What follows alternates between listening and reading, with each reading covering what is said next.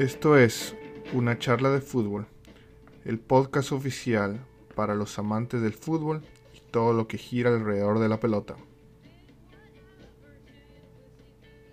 Hola gente, ¿cómo les va? Bienvenidos a la segunda temporada de Una charla de fútbol. Como hablamos en la introducción y en el, en el live que tuvimos este sábado, eh, esta es nuestra segunda temporada. Vamos a volver con muchos más temas, temas más a fondo, temas más de investigación en el que vamos a estar explicando un poquito más los detalles del detrás de escena de, de lo que pasa en el fútbol mundial.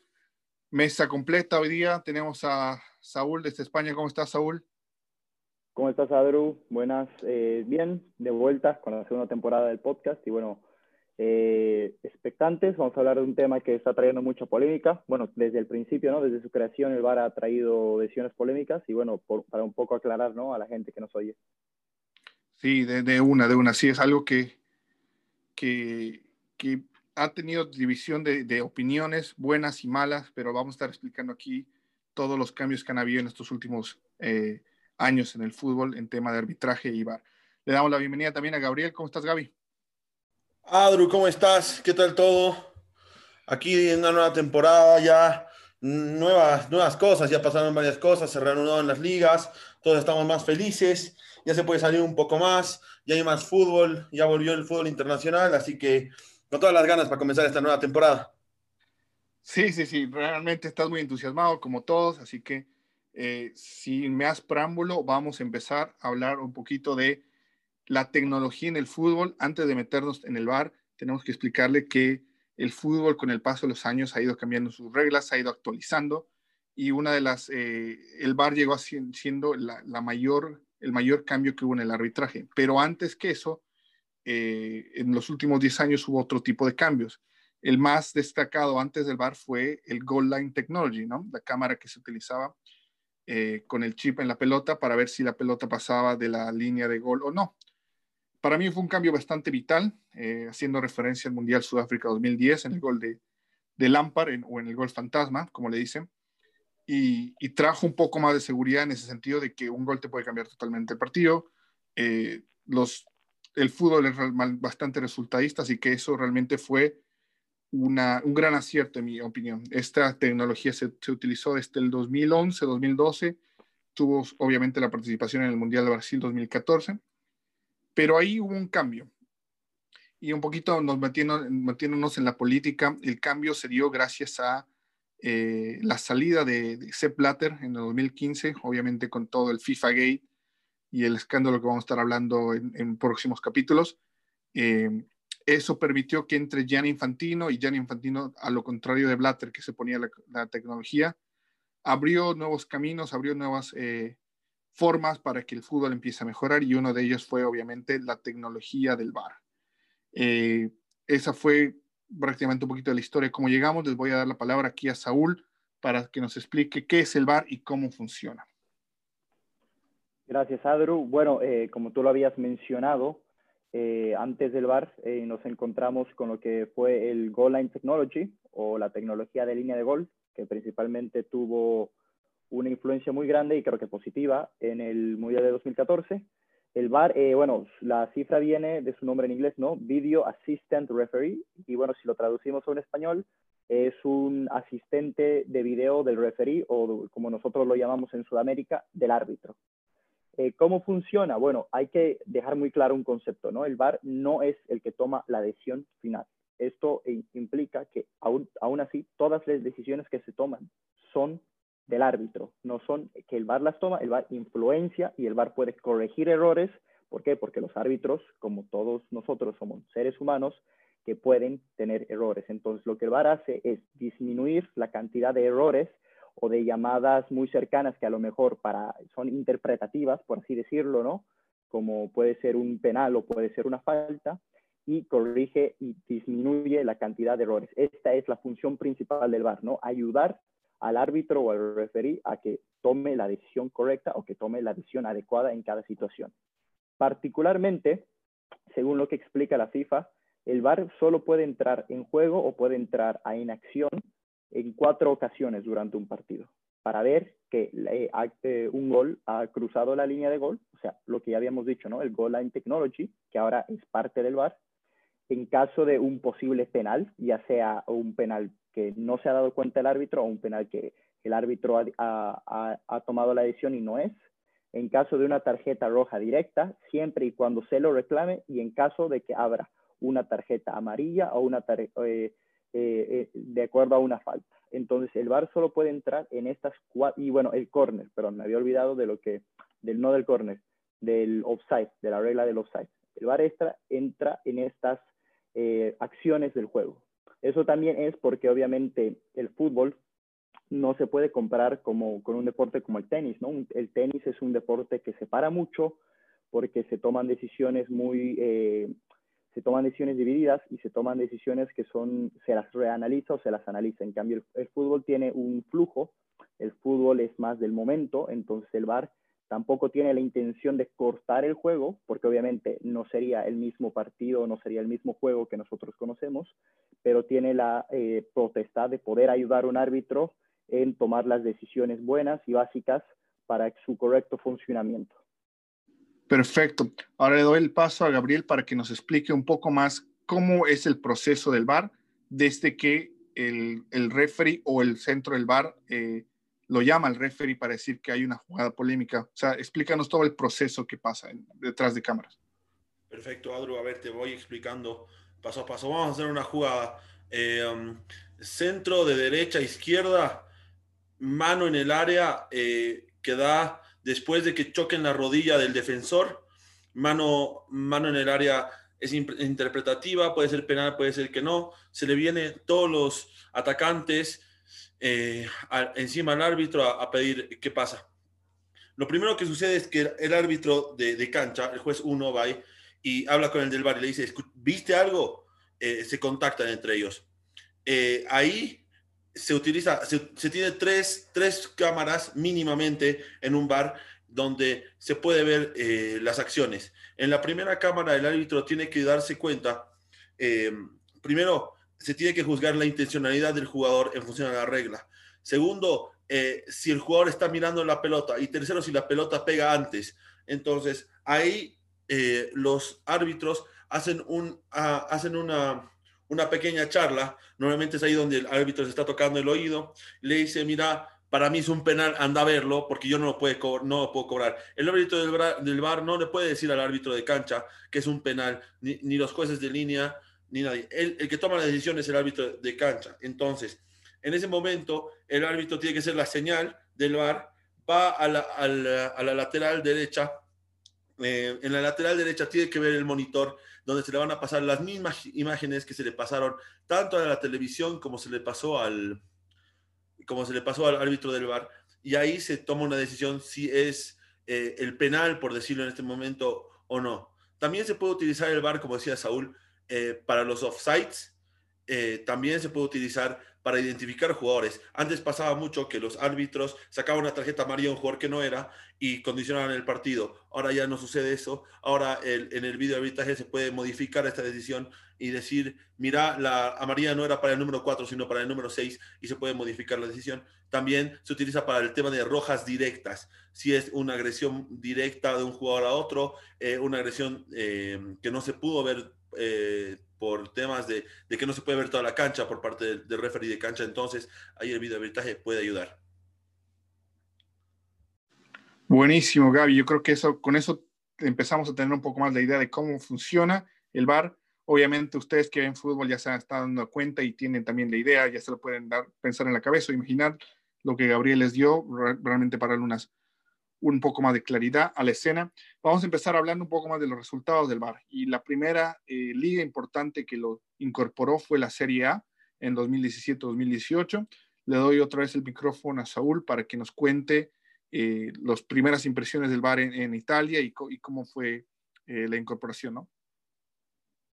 Gracias, Adru. Bueno, sí, justamente el VAR se, eh, fue en la Serie A y en la Bundesliga, eh, que fue que se incorporó en la misma temporada, la 2017-2018. Y bueno, eh, tuvo resultados muy positivos. Creo que los principales problemas del VAR, los, ya los vamos a ver, se han visto en la Premier League y en la Liga Española. Pero han tenido resultados muy positivos en la Serie A, empezando por el tema de que eh, los arbitrajes en la Serie A, por todo lo que fue el Calciopoli, el escándalo a principios de los 2000, ya venían con una reputación mermada. Entonces, creo que fue un ámbito correcto para poder eh, practicar o implementar el VAR, ya que siempre ha habido una desconfianza en el arbitraje italiano, ¿no? Y los resultados fueron buenos, eh, de acuerdo a lo que la Gaceta dello Sport, que es uno de los periódicos más reconocidos de Italia a nivel deportivo, eh, hizo un artículo, menciona que en la primera temporada el VAR rectificó 52 decisiones arbitrales, que es un número muy importante. Eh, esto obviamente viene de un periódico deportivo, pero se muestran los ejemplos en los que un árbitro tomó una decisión después de consultar el VAR. Eh, principalmente fueron penales, ¿no? Equipos como por ejemplo históricamente la Juventus, que siempre eh, se ha sentido, o los otros equipos han sentido que la Juventus se ha beneficiado muchas veces del arbitraje, se vieron afectados, ya que se le anularon en esa temporada seis penales y se le concedieron dos. Y, por ejemplo, la cantidad de faltas y de offsides eh, se redujo. la Serie tenía un promedio de aproximadamente 5.3 corners por cada partido, pero no corners, offsides. Y esto se ha reducido para la 2019-2020, estamos hablando de la temporada que acaba de pasar, a 3.7. Entonces también hay una reducción de offsides eh, en, el, en, los partidos, ¿no? Y esto ayuda también creo que al flujo del partido y principalmente a que se tomen decisiones correctas, ¿no? Porque como sabemos los hinchas, creo que todos aquí en la mesa y también seguramente la gente que nos oye, eh, siempre nos podemos quedar que hay jugadas o hay eh, ciertos errores que el árbitro marcan que te pueden marcar un partido. Entonces esto ayuda a disminuir ese sentimiento y de que el VAR sea eh, justo, por así decirlo, para todos. La serie de momento no ha tenido muchos escándalos con el VAR, creo que es una liga donde está bien aplicado y bueno, también hubo una muy intensa capacitación, eso también lo quería mencionar, no solo con los árbitros, sino que antes de la implementación del VAR, se hizo capacitaciones a lo que es todos los 20 equipos que participaron esa temporada en la Serie A y también a los periodistas. Entonces, la gente eh, ya venía con una idea, toda la gente eh, envuelta en el partido y, bueno, los equipos, que obviamente a la postre son o las víctimas o los beneficiarios del VAR, venían ya con una idea clara de cómo iba a funcionar durante toda la temporada. Y han habido mínimas, eh, mínimas con modificaciones, por así decirlo, eh, la anterior temporada se probó con un quinto juez que era detrás de los eh, arcos en la Serie A, solo para estar todavía más seguros porque había algún problema con la Gold Line Technology, pero esta temporada se ha reducido otra vez a los cuatro jueces tradicionales, los dos de línea, el árbitro principal y el juez que está eh, afuera, el cuarto juez, y se ha puesto otra vez el Gold Line Technology. Entonces creo que en la Serie A por lo menos el VAR ha dado buenos resultados y se ha vuelto una arma o una parte fiable del juego. Definitivamente no, o sea, creo que tocaste un tema bastante clave que es la capacitación. Yo creo que lo vamos a ir desarrollando poco a poco en esta, en esta serie de capítulos del bar. Eh, pero antes de seguir, vamos a hablar, mencionaste un poco la Bundesliga, si quieres tocar algunos temas, algunas diferencias que tuvieron los eh, germanos en comparación con los italianos. La, la Bundesliga eh, fue también la primera eh, la segunda liga grande que incorporó el tema, fue una liga que también eh, tuvo muy claro lo que era el VAR. Se hizo una capacitación extensa y los números no fueron tan altos. Eh, se consulta que los alemanes rectificaron 27 decisiones de VAR en la 2017-2018. O sea, un número menor, pero eso también, como lo, lo hemos mencionado, es del árbitro, ¿no? El árbitro es la persona que al final tiene la decisión.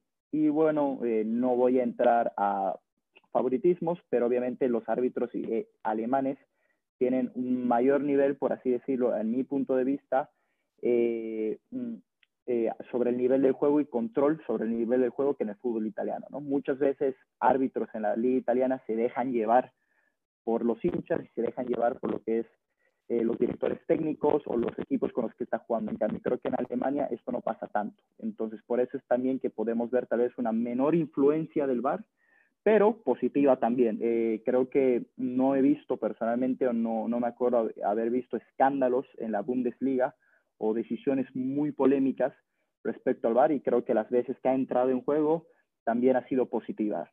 Correcto. Y por último, para ir cerrando este capítulo, primer capítulo de esta serie del VAR, vamos a hablar de lo que pasó en el Mundial 2018, que la mayoría de ustedes los vio, vio, realmente tuvo su primera exposición al VAR en ese Mundial. Eh, el primero, obviamente, que, se utilizó esta tecnología. Unos datos súper rápidos de los 64 partidos. Se revisaron incidentes eh, 455 veces, a un promedio de 7 por partido. Y el VAR tuvo eh, re reviews o acciones monitoreadas en 20 ocasiones. Un número que, a ver, si, si los ponemos a pensar siete veces por partido, eh, son chequeos, pero realmente de los 64 partidos estamos hablando de menos de eh, uno cada tres partidos. Obviamente en el Mundial esta tecnología era nueva, los árbitros estaban acostumbrados por más capacitación que tuvieron los meses anteriores. Eh, estaban recién acostumbrando a lo que iba a ser el VAR a futuro, ¿no? Para mí el VAR en el Mundial fue un éxito. Eh, se vio que los árbitros pudieron acostumbrarse rápidamente a lo que pedía eh, FIFA, que era no tener la, la mayor eh, precisión posible en este tipo de jugadas polémicas. Y eso se logró. Vamos a ir desarrollando esto un poquito más en, el transcurso de estos capítulos, pero eh, los primeros años del VAR yo creo que por más de que hubo uno que otro incidente, no, no sufrió mucha eh, alternación y tampoco críticas, ¿no? Gaby, ¿qué recuerdas del Mundial eh, 2018 en tema de VAR? ¿Qué, ¿Qué, te pareció? Si hicieron bien las cosas o no. La verdad es que a comparación de ti, Adru, tal vez yo siento que no ha sido, eh, ha, sido difícil para adaptarse para los árbitros en el tema de que recién estaban implementando. Han habido muchos errores eh, me acuerdo un, penal que le anulan a Neymar. Eh, no, no, recuerdo exactamente, creo que contra Costa Rica. Eh, ayer ah, hubo errores, pero fueron errores que no cambiaron mucho el juego. Me acuerdo que igual a Alemania eh, le anulan un gol que con ese gol termina, terminaba clasificando en el grupo con, con Corea, Suecia y México en el partido contra Corea y sí, son errores que pueden parecer chiquitos. Y también vamos a decir Alemania antes al gol de Lampard y todo lo que, lo que quieras. Pero sí, sí, yo siento que el VAR le hace, le hace bien al fútbol y que lo hayamos implementado en Rusia y se, se lo haya utilizado con más buenas que malas, eh, me parece bien. Sí, no, por, por, eso también te daba la palabra. Ahorita se la doy a Saúl. Quería ver también el punto de vista tuyo. Eh, es cierto que hubieron errores, tal vez eh, un poquito por falta de práctica, a eso me voy, ¿no? O sea, los árbitros trataron de no mal acostumbrarse mucho y tampoco abusar mucho del VAR porque era un sistema nuevo y era algo que tal vez en ese momento los árbitros no tenían 100% de confianza en él, ¿no? Eh, un problema con el micrófono o una mala comunicación o, mal, una mala toma podía haber afectado realmente una decisión. Y estamos hablando de una Copa del Mundo donde realmente un mínimo error te puede mandar a casa, ¿no? Saúl, también, eh, te paso el micrófono a ver tus impresiones de ese mundial. Sí, Adri, como lo han dicho, para mí creo que fue un éxito. A mí creo que la primera vez que el VAR me quedó, si no me equivoco, es el primer partido de Francia, otro hora campeón del mundo contra Australia, puede ser, que le cobran un penal a Griezmann, que muchos decían que era fuera del área, y el VAR entra a decir, no, no, es penal, porque el toque eh, fue dentro del área creo que es positivo. Eh, yo creo que el VAR, eh, es que hay, creo que hay una mala interpretación de muchas personas. Se tiene que entender que el VAR, por eso lo decía al principio, no es un reemplazo del árbitro. El VAR viene a complementar. Entonces, aún así, la última decisión es una decisión humana. El árbitro, más allá de poder haber ido a chequear el VAR, se puede equivocar. Ahora, de que entremos en que el árbitro se debería equivocar, no se debería equivocar después de consultar el VAR, creo que es otro tema. Pero en sí, la tecnología del VAR creo que es positiva para el fútbol, porque el fútbol también eh, tiene que evolucionar y creo que ayuda a tomarse decisiones, ¿no? Por ejemplo, creo que la, para mí la regla que más se ha visto afectada, y bueno, en una buena manera, es la regla del offside, ¿no? El offside muchas veces si era una decisión de una cuestión mil, milimetral y de segundos.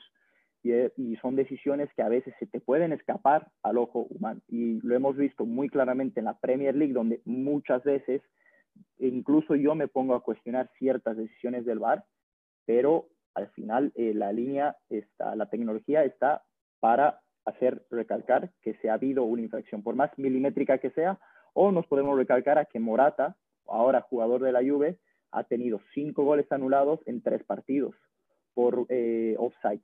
Y esto obviamente afecta eh, no solo a un resultado, ¿no?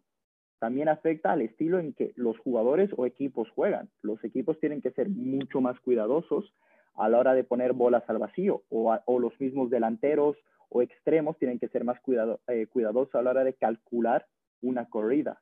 Entonces creo que ese es un tema que también hay que decir, pero para mí creo que el VAR es positivo. Hay obviamente mucho espacio de mejora, no solo con la tecnología, sino con los árbitros, pero creo que es una, eh, una tecnología que ha llegado para quedarse y que al final suma a lo que es el fútbol en general, el espectáculo. Sí, no, totalmente de acuerdo en ese sentido. Eh, Gaby. Em, Sí, también remarcar de nuevo lo que decía Alfon, Saúl, es una herramienta, es una herramienta y hay que tenerlo muy claro. No, al fin y al cabo le estás dando una herramienta a los, a los árbitros y no significa, es, es una herramienta para que se equivoquen menos, para que trabajen de mejor manera. Sin embargo, si siguen siendo personas y aún se pueden equivocar, por eso es que el VAR todavía no ha llegado a su tope de funcionamiento. Cuando lo tengamos perfeccionado, yo creo que va a ser lo mejor que se implementó al fútbol. Perfecto. Yo creo que con esto podemos ir cerrando este primer capítulo de la serie del VAR. Eh, en, el, en el próximo capítulo vamos a tener la evolución del VAR, cómo evolucionó a partir del Mundial 2018, implementación en la liga, eh, en la Premier League y obviamente en la Champions. Y vamos a estar viendo un poco las polémicas y las primeras fallas graves que tuvo el VAR, ¿no? Entonces, bueno, como siempre, eh, muchísimas gracias por estar del otro lado del, del audífono, del, del, speaker. Em, les mandamos un saludo muy grande, nos, nos alegra estar de vuelta y bueno, estén atentos a los próximos episodios que se vienen, ¿no? Hasta luego.